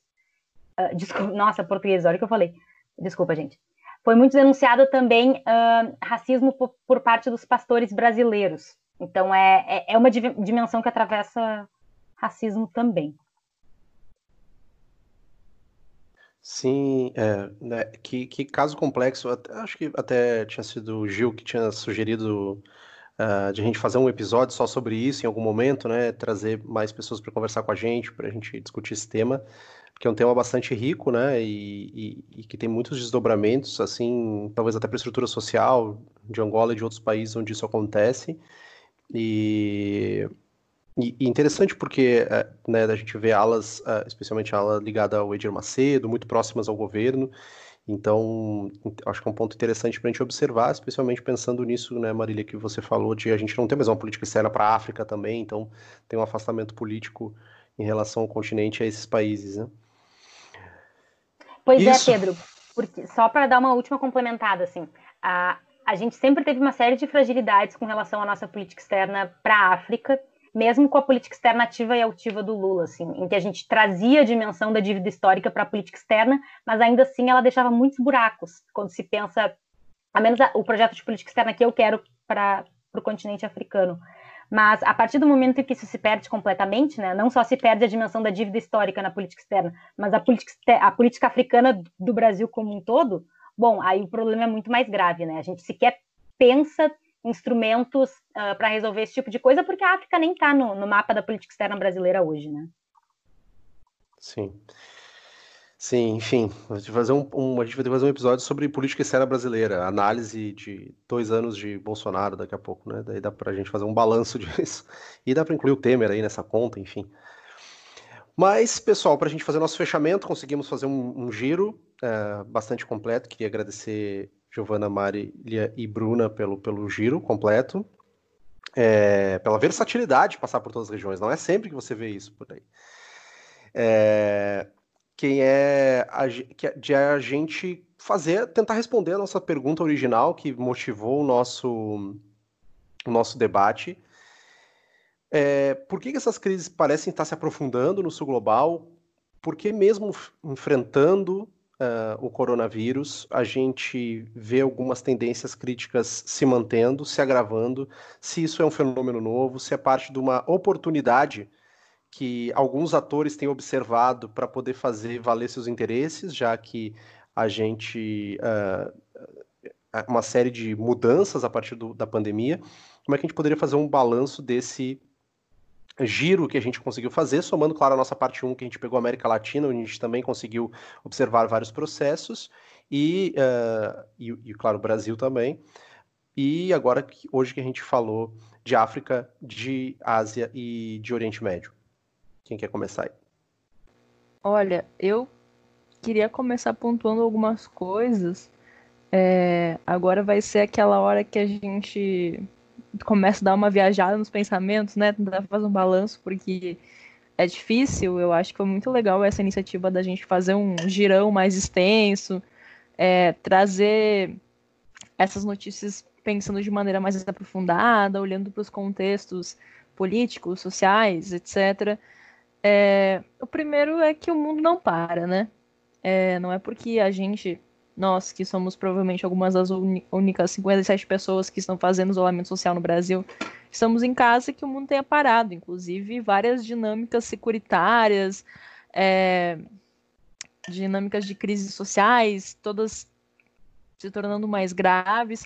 Eu acho que nem tudo é devido, a, devido diretamente ao coronavírus, mas a gente não pode dizer que não exista uma, uma implicação aí, algum tipo de relação é, questões como crise econômica, né, que são que vai se agravar muito devido à pandemia, projeção internacional da China, é, acirramento da xenofobia, acirramento do racismo, que estão ligados tanto ao contexto de expansão de uma extrema direita em nível mundial, mas que são coisas que a gente sabe que em tempos de crise costumam aparecer de maneira mais forte, né? Então, são todas questões que, ainda que não sejam decorrentes da epidemia, algumas que a gente debateu são, tipo protestos contra o lockdown, por exemplo, né? Esse tipo de coisa.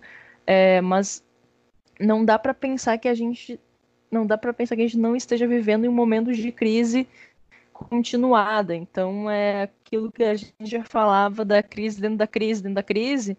É, isso vem para se somar. Então se tem aquele momento lá de final de Primeira Guerra Mundial, influenza, caos. pandemia ela acirra tensões, ela apresenta novas tensões e eu acho que não tem como a gente olhar para esses contextos sem pensar pelo menos tangencialmente na questão da pandemia, né? Por todas as questões que a gente só ela pensar que a pandemia é o fator causador de todas essas crises. São crises que se desenvolvem há tempos, que provavelmente iriam escalonar. A gente também não tem como fazer um contrafactual aqui, né?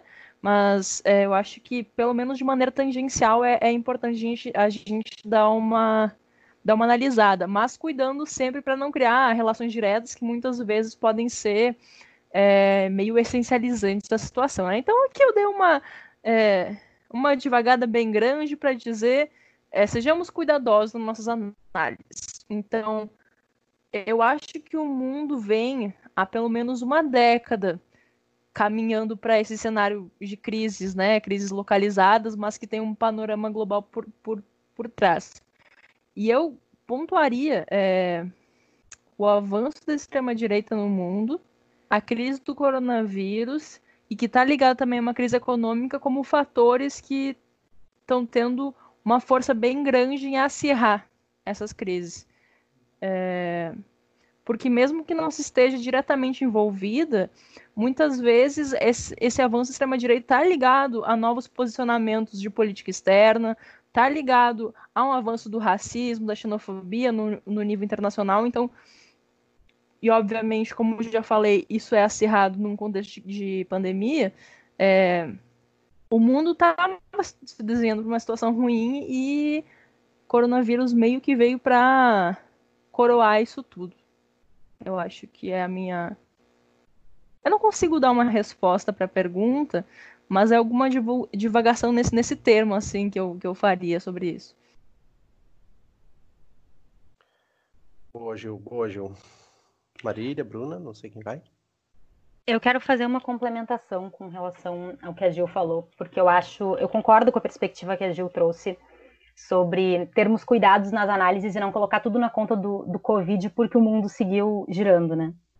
Mas uma coisa que eu queria trazer aqui que é um dado que me chamou um pouco de atenção, assim, sobre como uh, nas outras epidemias, e não pandemias, né, nas epidemias que haviam acontecido anteriormente da SARS e da Ebola, uh, o que a gente viu foi um Conselho de Segurança que tomou uh, medidas e aprovou resoluções sobre como lidar com, com as doenças, né, e não é o que a gente está vendo agora.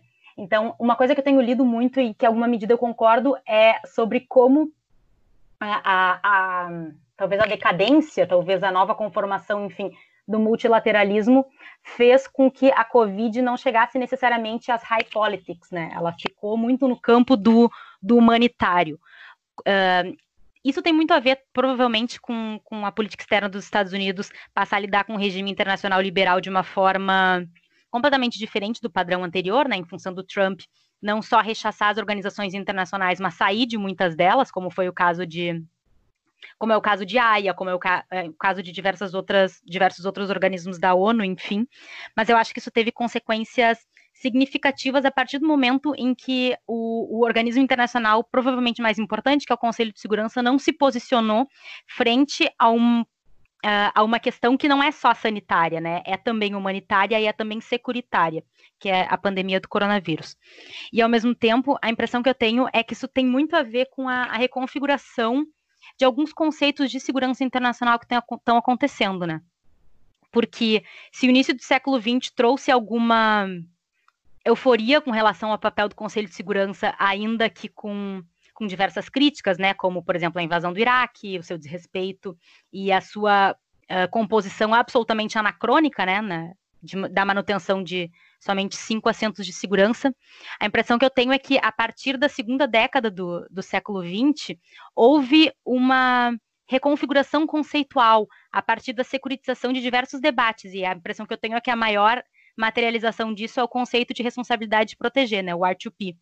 E agora a impressão que eu tenho é que a gente está vivendo um momento em que está gritante que isso, é, esse, esse panorama conceitual, esse paradigma securitário não dá conta da, da realidade que a gente está vivendo. O que a gente está vendo é a proliferação de diversos conflitos armados, ainda que internos, né?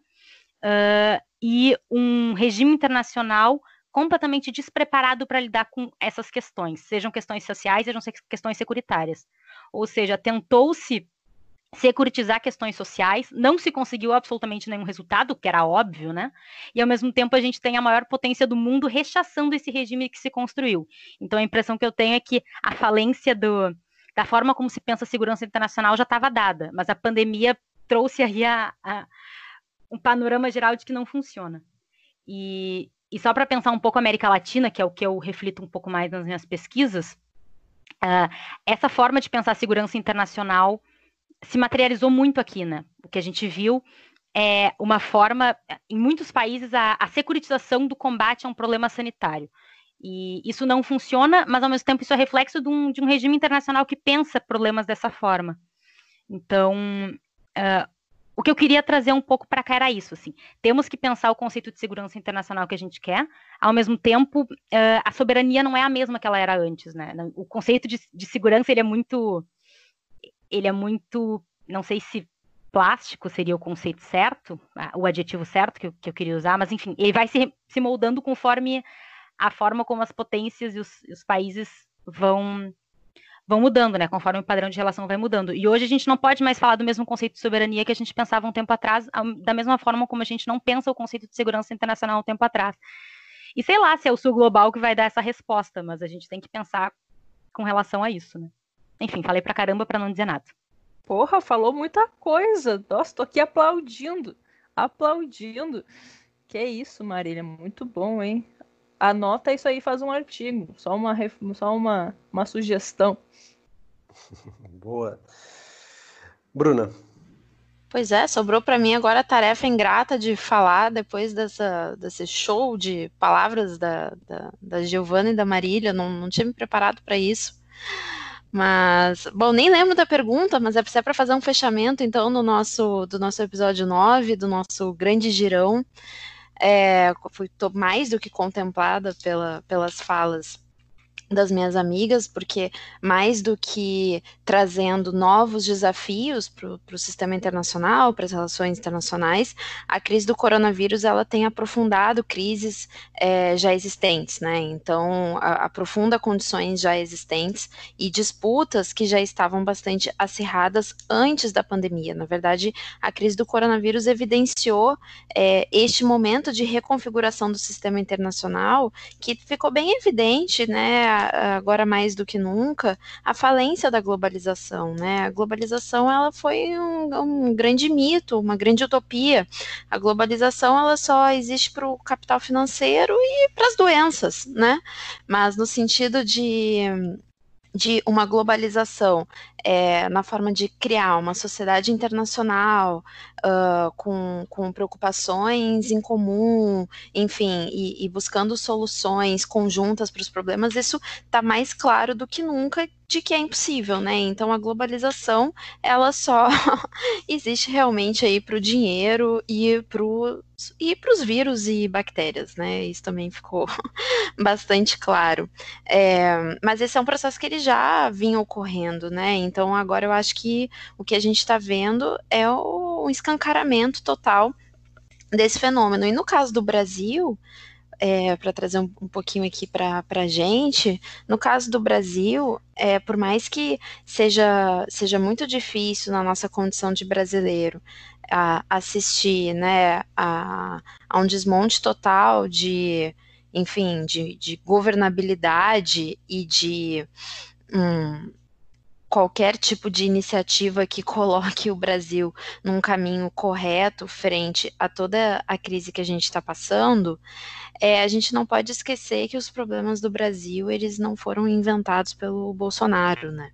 Então, por mais que a gente esteja passando aí por um aprofundamento de, de questões sérias no Brasil e de um aumento da extrema direita, né, do racismo, da xenofobia, como a Gil falou, no mundo inteiro e no Brasil, o nosso país ele tem alguns problemas que são estruturais já há 500 anos, que é, né, a gente pode dizer desigualdade uh, estrutural, é, dependência em relação ao capital externo, é, primarização da economia, enfim, que a gente vê alguns governos, em maior ou menor medida, tentando enfrentar é, e dar conta desses problemas estruturais. Né? O que a gente tem agora no Brasil é um governo que, de nenhuma forma, busca atacar a nenhum desses problemas que marcam o nosso subdesenvolvimento. Né? A gente pode dizer que o subdesenvolvimento brasileiro ele é decorrente desses três fatores fundamentais de forma estrutural, não conjuntural.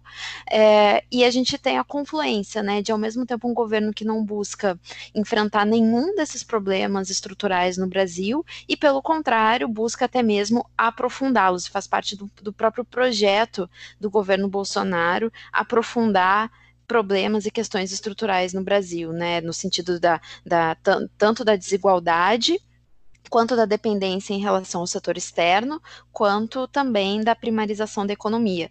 E esse aprofundamento de problemas que são estruturais no Brasil o que já é por si só muito ruim, uh, se soma à pandemia, né, a, a, a crise uh, do coronavírus, que em termos econômicos e sociais vai ter nessas características estruturais aí do que a gente tem da formação econômica brasileira, tem um, não, na verdade, não tem nenhum tipo de colchão de amortecimento para os seus impactos.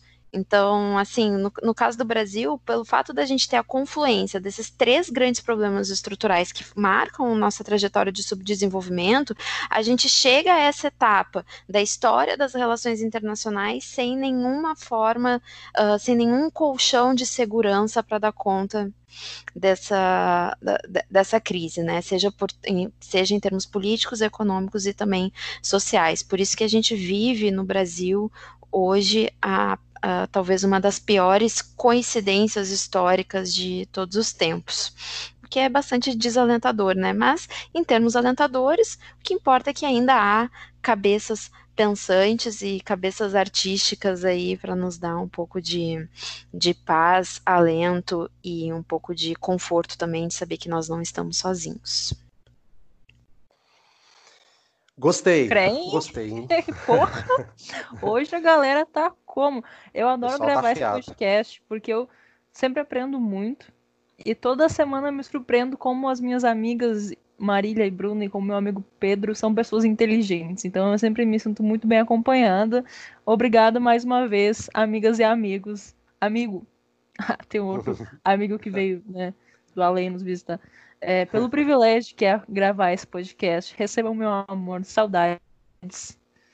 É, e falando em equipe agora vocês falaram, deu uma saudade do Hugo. Hugo, onde você estiver, saudades, espero um dia a gente poder trabalhar de novo juntos na produção do, do AQMA. Mas gostei, pessoal, o episódio ficou muito bom, fechamos nosso episódio 9, então, portanto, essa foi a parte 2. É, espero que vocês tenham gostado, a gente tentou passar um pouco por tudo. Daqui a em breve a gente volta com o nosso episódio número 10. Chegamos à marca de 10 episódios. E vou começar me despedindo. Uh, um abraço e tchau, já que você falou por último, Bruna Jäger. Tá, e qual vai ser a música hoje? Ah, boa pergunta. Hoje eu não, não tenho sugestão. Eu... Acho não que podia ser alguma coisa. Eu não tenho uma sugestão específica, mas acho que podia ser alguma coisa, já que a gente passou pelo mês de junho, por festa junina, alguma música emblemática, enfim. Não sei quem tiver uma sugestão aí, depois Boa. quiser dar lançar Pois é, a Marília aí. que ouviu a live hoje do, do Alceu Valença podia dar aí uma sugestão, né? Mas. Foi? Foi do Alceu Valença, Marília? Hoje eu vi três lives. Então pode escolher se a gente quer Alceu Valença, Chico César ou Milton Nascimento. Tu que vai escolher. Mas bom, tchau. Tchau, pessoal. Obrigada por nos acompanhar nessas duas partes do nosso episódio 9. Foi um modelo diferente. Uh, a gente fica aí aguardando também as contribuições de vocês e, e, as opiniões que vocês tiveram sobre, sobre todos os pontos que a gente trouxe. Foi bastante extenso, deu conta aí de quase o mundo inteiro. Infelizmente não falamos de nada de Oceania, né? Mas talvez aí para um próximo episódio. Não esqueçam de nos seguir no Instagram. É arroba Podcast e a gente se vê agora em uma semana e não em duas, não se atentem a isso. A gente se vê em uma semana para o nosso próximo episódio. Show. Uh, tchau, Marília Close. Valeu, gente. Um beijo, um abraço a todos. Fiquem em casa se puderem. Já vou aproveitar o momento aqui que estou me despedindo e vou pedir a música que eu fiquei responsável hoje. Hoje a gente vai fechar com Lamento Sertanejo, Gilberto Gil. Boa, boa. Tá, é muito lindo. Eh, a gente falou da. Vocês falaram da live do Gil no início, mas que eu, eu achei também muito linda esteticamente, assim, não só, claro, em termos musicais, mas muito lindo de olhar. Né, realmente acalentador. É, essa live, desculpa interromper aí, Pedro, só a gente poderia fazer um podcast inteiro sobre ela, só sobre os significados e todos os saberes que ele trouxe para dentro da live em suas diversas formas de arte, né? Não só no, na música, mas na construção estética da, do cenário e tudo mais. Enfim, né? É, gênio é gênio, não adianta. É um gênio político, é um gênio musical, é um gênio social. O cara é uma entidade. Sim, a gente vai ter que fazer um artigo um dia de Gilberto Gil a Mário Frias. Ascensão e declínio do, do, do Brasil. Mas enfim, isso fica para outro, outro momento. que tristeza, que horror. É, passando por Regina Duarte. Mas enfim. Tchau, Giovana Zucato. Tchau, queridas amigas, querido amigo, ouvintes. Obrigado por nos acompanharem nesta jornada de dois episódios para dar uma passada geral nos principais acontecimentos de crise e crise do Sul Global. Aproveita, já nos segue lá no Twitter, vocês já sabem, mas não custa reforçar, arroba AQMA Podcast. Grande beijo, nos vemos daqui uma semana. E é isso aí, mais um dia de muito aprendizado neste lindíssimo podcast sobre política internacional no Sul Global. Sim, bom, fechamos, fechamos. A gente faz com, com carinho aqui para vocês. Espero que vocês tenham gostado. É, é, para a gente repercutir no nosso próximo episódio das notícias sobre o Brasil, TCU chegou à conclusão de que 620 mil pessoas que não precisam, ou seja, que tinham algumas pessoas muito ricas buscaram auxílio emergencial, né? 620 mil pessoas, é uma coisa, um número bastante significativo, e temos um novo ministro da Educação, mas isso fica para o próximo episódio. A gente sempre, para fechar, pede para você nos indicar, compartilhar, comentar, mandar mensagem, o que você tiver que fazer, comentário, crítica, enfim, a gente está aberto a todos, a gente vai ficar com o Gilberto Gil, e nos vemos daqui a uma semana, um grande abraço, até mais. Thank you.